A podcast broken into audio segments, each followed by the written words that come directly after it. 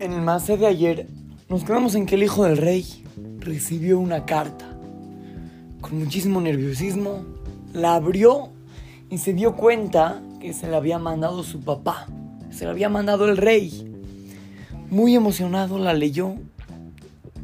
Y en la carta el rey le decía que quería verlo, que quería que este hijo vaya al palacio a visitarlo, que ya lo extrañaba mucho. Se todo muy emocionado, se preparó, fue al palacio y el rey lo recibió con los brazos abiertos y oraron. El príncipe pensó que ya se iba a quedar en la casa, pero el rey le dijo que no, que todavía no había cumplido el tiempo del castigo, que nada más quería verlo. En ese momento el hijo empezó a llorar y le dijo, no, papi, por favor, perdóname, de verdad que no lo voy a volver a hacer. Por favor, ya, quítame el castigo, de verdad estoy sufriendo muchísimo, perdón, perdón.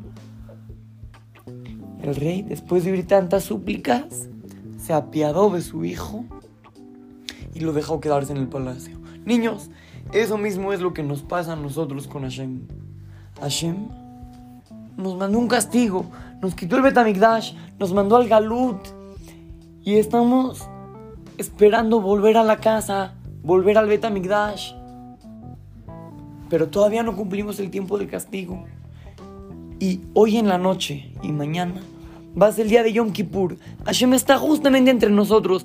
Vamos a aprovechar y vamos a pedirle que queremos volver a verlo. Vamos a pedirle que queremos volver a estar en su casa, que por favor nos deje otra vez acercar Korbanot en el Betamigdash, vivir cerca de él todo el tiempo. Hay que aprovechar la oportunidad.